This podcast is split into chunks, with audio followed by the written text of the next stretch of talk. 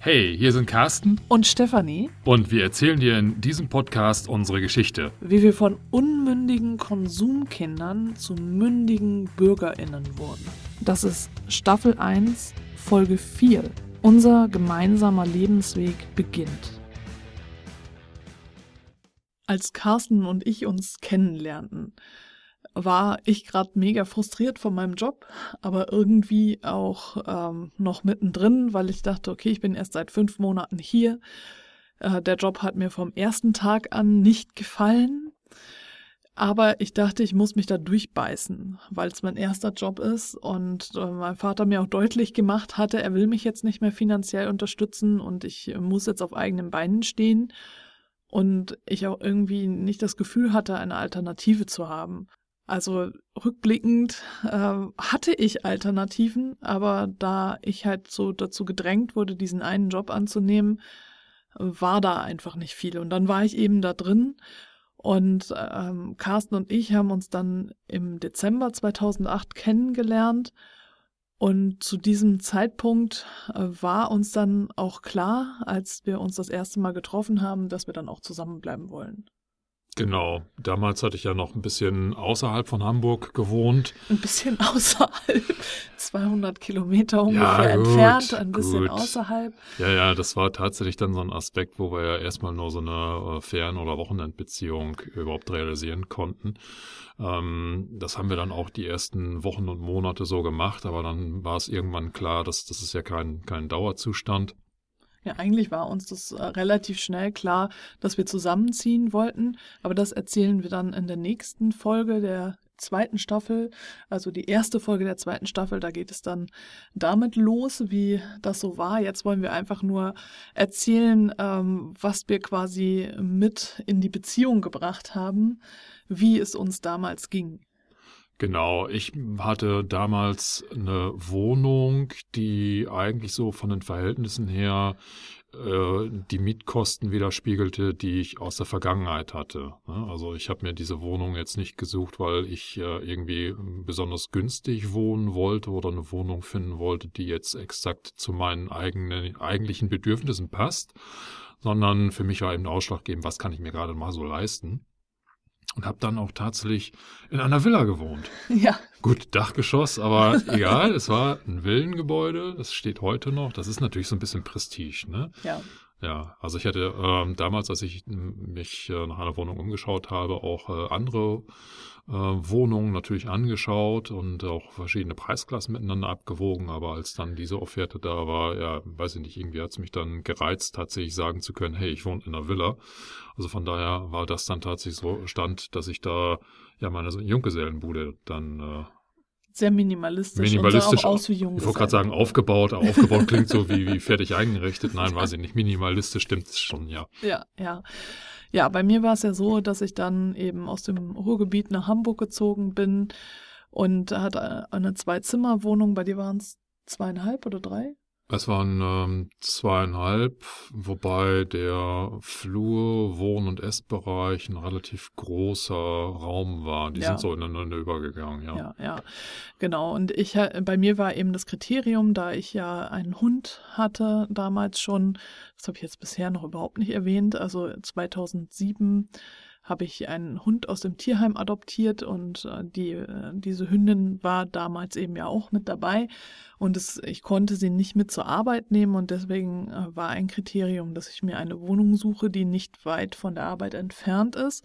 Die Arbeit war ganz im Norden von Hamburg und ich äh, bin dann letztlich in Fuhlsbüttel gelandet am Flughafen in einer Wohnung. Da, da habe ich dann halt auch gucken müssen, als ich die Wohnungen ausgesucht habe, ich so die Wahl, ob die Flugzeuge so direkt über die Wohnung hinweg fliegen und du immer mal wieder nichts mehr hörst, außer den Flugzeugen oder du noch, noch daneben, neben der Flugschneise dich befindest.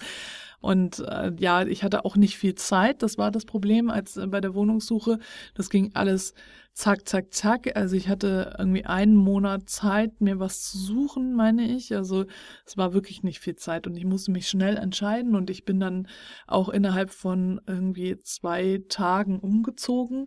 So, äh, das, ja, es, es war alles zack, zack, zack und äh, da, ich hatte jetzt nicht so die Möglichkeit, verschiedenste Dinge abzuwägen, sondern es musste halt irgendwie bezahlbar sein und äh, von der Nähe zur Arbeit musste es stimmen. Eingerichtet habe ich es dann durchaus neu. Also ich habe äh, neue, mir ein neues Bett gekauft, auch nicht gebraucht. Ich hatte noch so ein paar Möbel, die da reinpassten, aber dadurch, äh, dass ich vorher ähm, diese Zwischenschritte hatte, dass ich äh, ja erst die Zwei-Zimmer-Wohnung hatte zu Studentenzeiten, dann in die WG, die WG gegründet habe und äh, dann aber ähm, aus der WG noch zu der Kommilitonin gezogen bin, habe ich ähm, in diesem Zwischenschritt äh, mein Hab und Gut äh, sehr äh, ausgedünnt, weil ich äh, dorthin dann zu der Kommilitonin wirklich nur ein Sofa, ein, also so ein Schlafsofa, ein Schreibtisch, Stuhl und so eine notdürftige Garderobe mitgenommen habe. Da, da hatte ich wirklich nicht viel. Ich habe einiges davon äh, dann schon in dem Haus meiner Oma eingelagert und davon aus dem Bestand habe ich dann auch was mitgenommen, aber ich hatte kein Bett mehr. Ähm, denn das große Bett, was ich vorher hatte, ich hatte ähm, da noch aus dem Bestand äh, damals, als ich mit meinem Freund zusammengelebt hatte, das Doppelbett mit ähm, in meine Studentenzeit mitgenommen. Äh, das hatte ich verkauft und ich hatte halt vieles auch, ähm, also schon verkauft und weggegeben und nur einen Bruchteil von dem, was ich damals besessen habe, mit umgezogen, so dass ich da wieder neu investieren musste. Und ich bin mir ziemlich sicher, dass ich das auch äh, so bezahlt habe, ohne Schulden aufzunehmen, denn äh, damals äh, war es mir ja auch noch gar nicht möglich, irgendwie einen Kredit aufzunehmen oder so. Ich war ja Studentin. Ähm, der gibt niemanden Kredit und also es war entweder haben meine Eltern da mitgeholfen oder ich habe das so finanziert. Jedenfalls äh, hatte ich da eben äh, teils Dinge, die ich schon länger besessen habe und teils Dinge neu gekauft. Ja, bei mir war die Situation so ein bisschen anders. Sehr viel aus meiner vorherigen Beziehung und äh, Wohnsituation hatte ich jetzt nicht, was ich in meine neue Wohnung mit rübernehmen konnte. Das war im Grunde genommen dieser maßgeschneiderte Schreibtisch, den ich mir zu Beginn meiner damaligen Selbstständigkeit mal geleistet hatte. Und äh, der Bürostuhl, viel mehr blieb da jetzt gar nicht von übrig. Ich weiß gar nicht, ob ich im Bereich äh, von, von Küchenutensilien noch ein bisschen was mitnehmen konnte, aber das waren alles so Gebrauchsgegenstände, die ich mir dann teilweise auch neu kaufen musste. Da habe ich, ich sage jetzt mal so auch bei Restposten, Läden etc. einfach nur so versucht, Gläser und, und Geschirr und sowas zu holen. Was Möbel betrifft, habe ich mich ähm, vornehmlich an dem orientiert, was ich vielleicht noch aus äh, Jugendzeiten hatte. Da ähm, konnte ich noch ein bisschen was aus meinem äh, Elternhaus ähm, abzwacken, äh, Sachen, die unten im Keller dann irgendwo standen und eigentlich nicht mehr benötigt wurden. Also meinen ganz alten Kleiderschrank, den ich glaube ich schon als Kind hatte, bin mir nicht sicher. Ähm, uralte Sofagarnitur, die noch unten im Partykeller stand, ähm, die konnte ich dann äh, weiterverwenden. Und äh, beim Bett stand ich auch wirklich erstmal komplett blank da. Ich hatte eigentlich am Anfang gar keins, habe dann aber äh, durch Zufall bei einer damaligen Arbeitskollegin mitbekommen, dass äh, die äh, und ihr Lebensgefährtin komplett äh, Neueinrichtung ähm, äh, organisiert hatten und dementsprechend ein Bett übrig hatten was für mich auch passte, weil aufgrund meiner Körpergröße für mich wichtig war, dass ich ein Bett mit wenig Begrenzungen finde. Mhm, ja. Also sprich, äh, kein, kein Vorder- und Fußteil, sondern auch die Möglichkeit habe, dann nochmal die Beine aus dem Bett baumeln zu lassen. Und zwar nicht seitwärts, sondern hinten.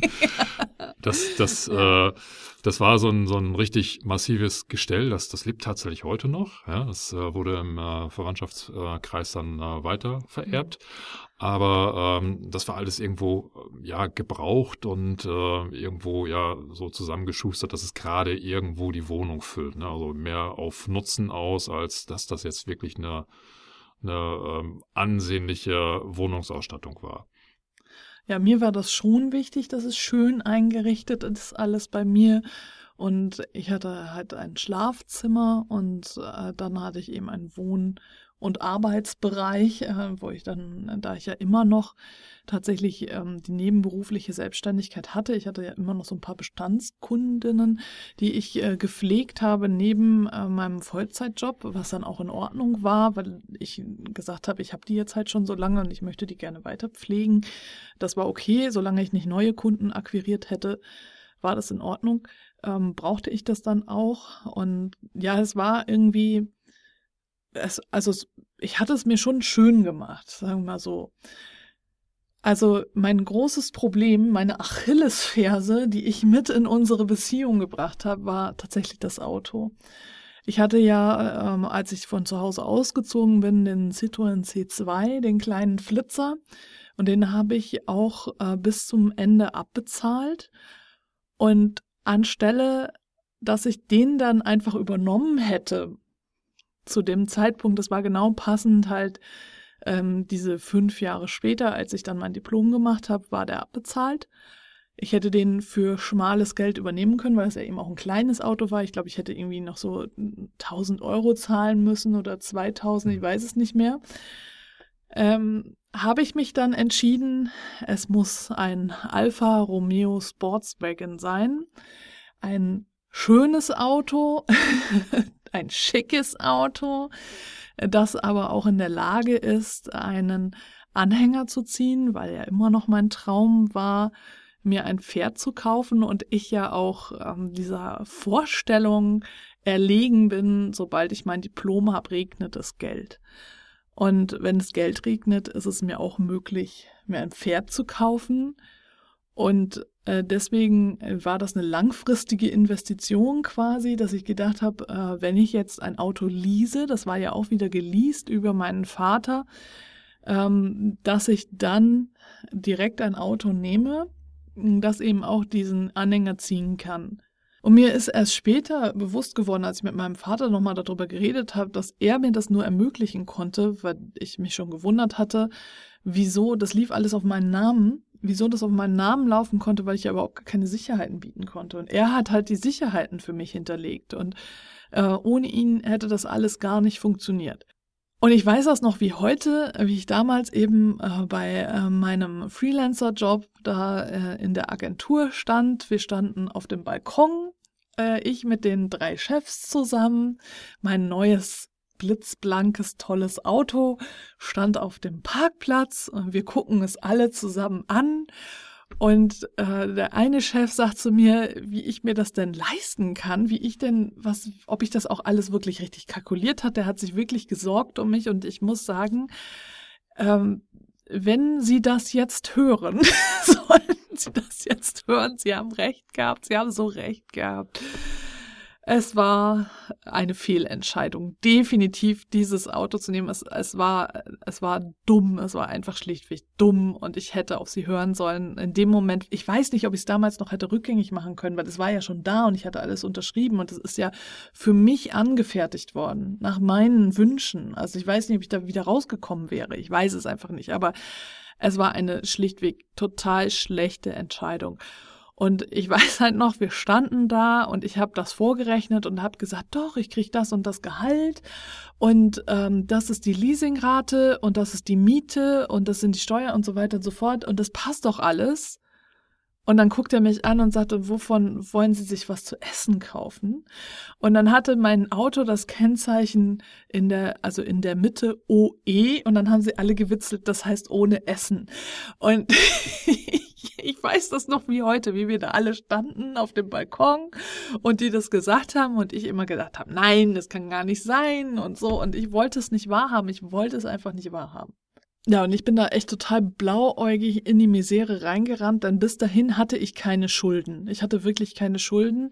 Ich hatte, wie gesagt, meine äh, Excel-Tabellen, mit denen ich da alles, äh, meine Einnahmen und Ausgaben kalkuliert hatte. Und ich hatte es ja auch kalkuliert.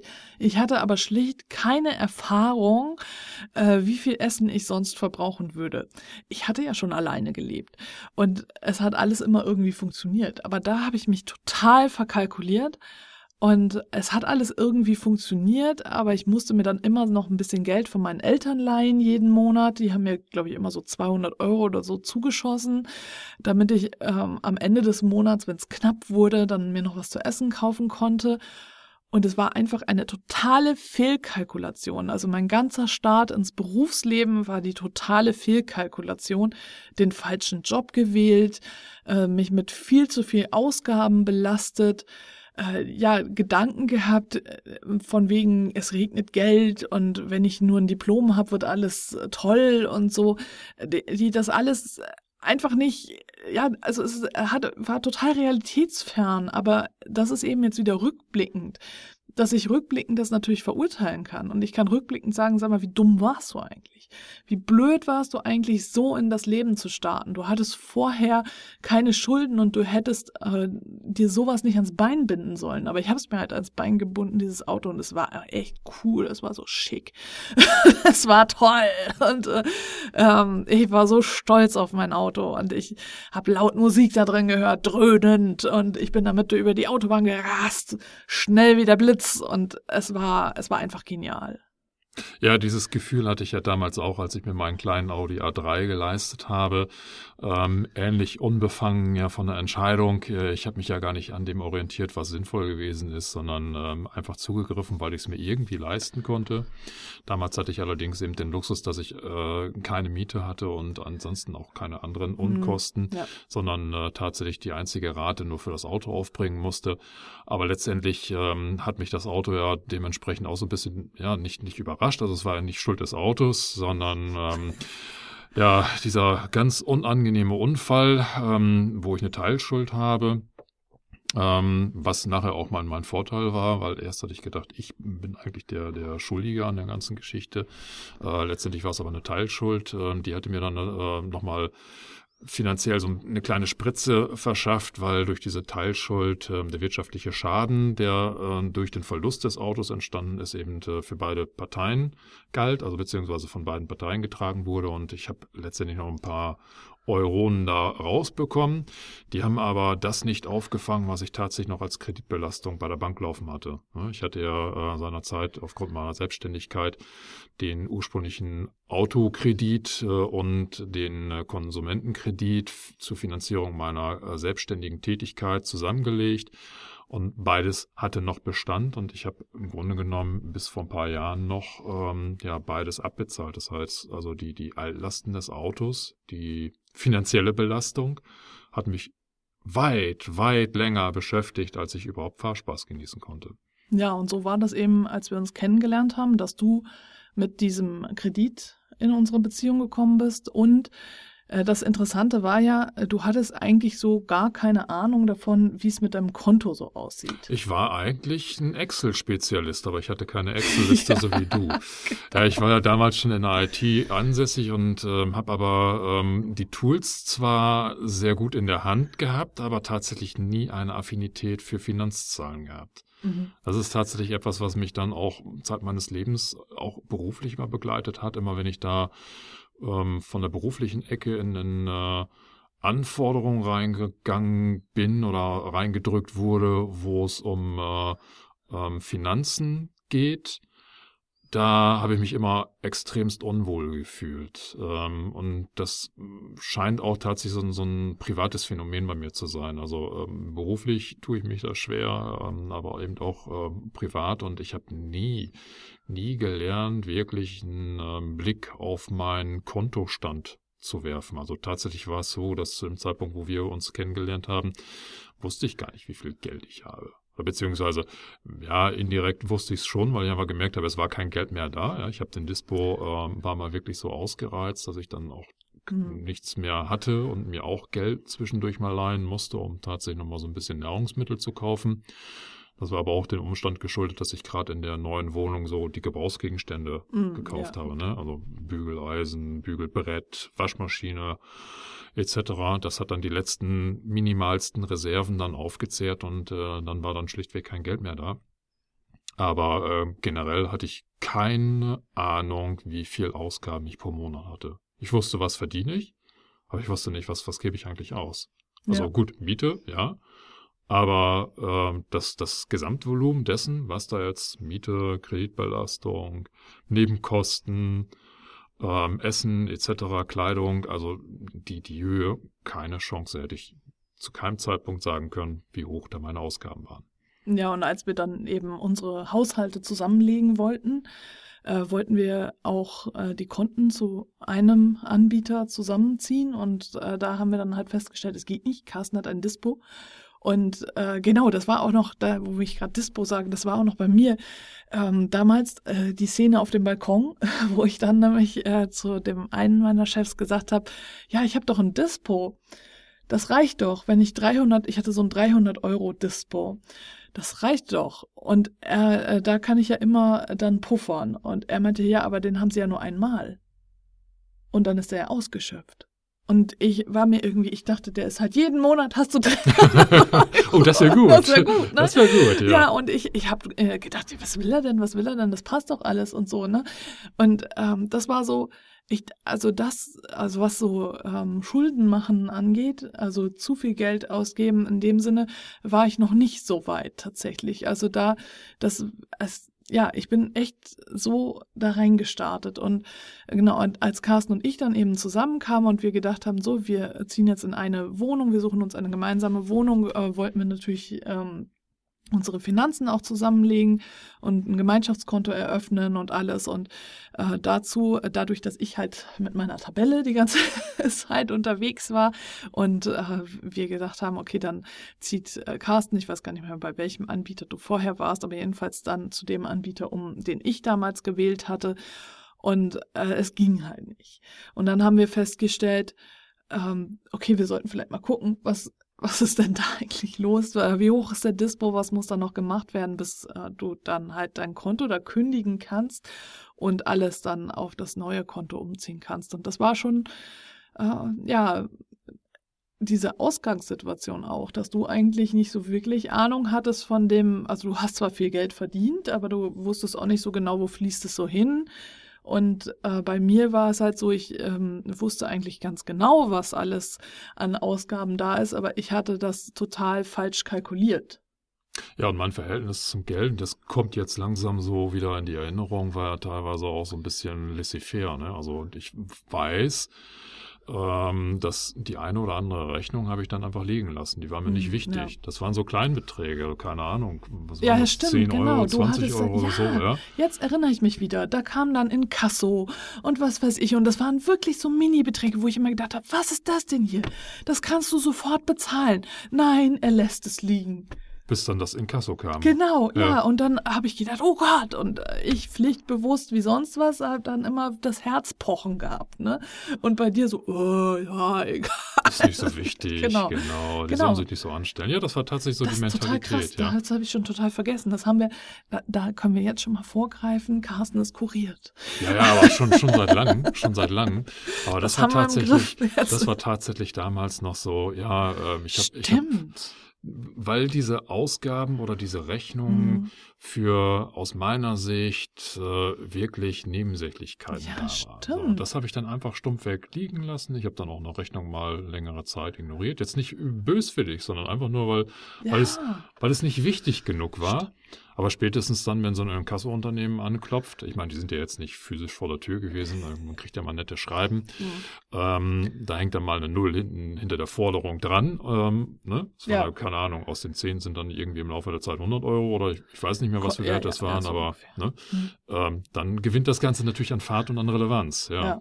Ja, ja, und, und, dass das halt auch was bei der Schufa zum Beispiel auslöst, wenn du deine ja. Rechnung nicht zahlst, das war ja alles gar nicht so im Bewusstsein. Stimmt, das hatte ich schon ganz verdrängt, dass das ja auch noch so ein Faktor war. Ja, ja, das ist da, aber symptomatisch für mein äh, Verhältnis zu, zu, Finan ja, zu meiner persönlichen Finanzlage. Stimmt. Ja. Sowas habe ich nie gemacht. Nie. Also da war ich wirklich, also ich habe immer versucht, alles sofort zu bezahlen. Und ich glaube, deswegen haben wir uns ja auch ganz gut ergänzt soweit. Aber ähm, ich glaube, was uns so ins Verderben gestürzt hat, äh, war auch äh, dieser Gedanke, ach komm, das gönnen wir uns. Ach komm, also wir waren ja nicht so von wegen, hey, äh, wir kaufen uns jetzt ähm, auf Kredit die Villa, am Strand und tausend Urlaube oder so.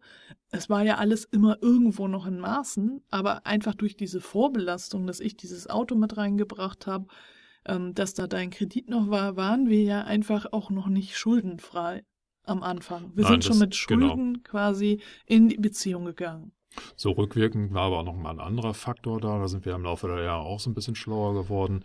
Äh, Das ständige Bezahlen mit EC-Karte, Stimmt, ja. da ist tatsächlich kein Blick mehr dafür gewesen, was, was steckt eigentlich auf dem Ja, Konto drauf. das stimmt, ne? das ich stimmt, ich ja. habe also nie mitgerechnet. Ich bin auch jetzt nicht irgendwie täglich oder wöchentlich, noch nicht mal monatlich. Meistens kamen die Kontoauszüge per Post hinterhergeschickt, Mhm, ja. weil irgendwann die Bank gemerkt hat, der holt die nicht ab. ja.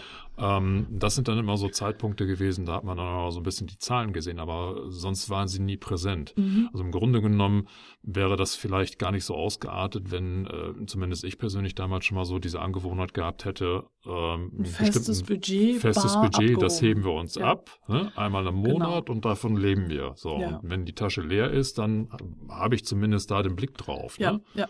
Das ist auch nach wie vor, also jetzt, wo wir das gerade hier aufnehmen, ist ja aufgrund der Corona-Pandemie alles so durcheinander geraten. Und äh, da wird die ganze Zeit gefordert, dass du kontaktlos bezahlst. Aber bis dahin, also bis wir jetzt hier so ein bisschen eingeschränkt wurden, ist das heute auch nach wie vor so, dass wir ein festes Budget uns äh, gelegt haben, was wir bar abheben am Anfang des Monats und uns einteilen für die Wochen und dann die Wocheneinkäufe davon tätigen. Und das ist auch wirklich ein Tipp, den wir dir, liebe Hörerinnen, lieber Hörer, mitgeben können, wenn du ihn möchtest, wenn du ihn annehmen möchtest, äh, was uns sehr geholfen hat, äh, damit besser klarzukommen. Ich gucke sowieso jeden Tag aufs Konto im Online-Banking und schaue, wie da alles so aussieht. Aber das ist eben so, dieses feste Kontingent zu haben und zu sagen, okay, so und so viel Geld verbrauchen wir ungefähr im Monat. Und äh, ja, wir über Vorratshaltung und so weiter und so fort sprechen wir im Einfach Vegan Podcast, da kannst du gerne nochmal nachhören. Aber stimmt, also mit der EC-Karte zu zahlen, das ist tatsächlich etwas, was uns auch so mit ins Verderben gestürzt hat. Ja, und also mich persönlich damals ja, weil ich ja gar nicht auf das Konto geguckt habe, das war einfach tödlich. So und ähm, ja, ich heute weiß ich es zu schätzen. Also Geld, Bargeld als physischen Gegenstand, der sich dann irgendwann auch wirklich physisch erschöpft. Irgendwann ist das Kontingent weg oder ist das Portemonnaie leer. Das sind dann viel greifbare Indizien als irgendwelche abstrakten Zahlen, die im Online-Banking oder auf dem Kontoauszug zu sehen sind. Hm, ja. Und vielleicht auch nur dann präsent sind, wenn ich tatsächlich aktiv hingucke. Ne? Das Ja. Portemonnaie habe ich ja immer dabei und äh, weiß dann auch zwischendurch, äh, kann ich, habe ich jetzt überhaupt noch Geld dabei oder habe ich jetzt vielleicht das Kontingent noch zu Hause liegen lassen? Also bin ich jetzt überhaupt in der Lage, zwischendurch was zu bezahlen oder was zu kaufen? Ähm, das ist für mich persönlich schon eine riesige Hilfestellung, das Ganze auf Bargeld zu machen. Deswegen bin ich auch, also auch unter anderem deswegen bin ich ein Verfechter vom Bargeld. ja, und aufgrund von Datenschutz. Genau. Ja, das war jetzt so ungefähr der Stand, als wir uns kennengelernt haben und unsere Ausgangsposition, wie wir in unsere Beziehung gestartet sind. Und alles weitere, wie es dann weiterging, hörst du dann in der nächsten Staffel.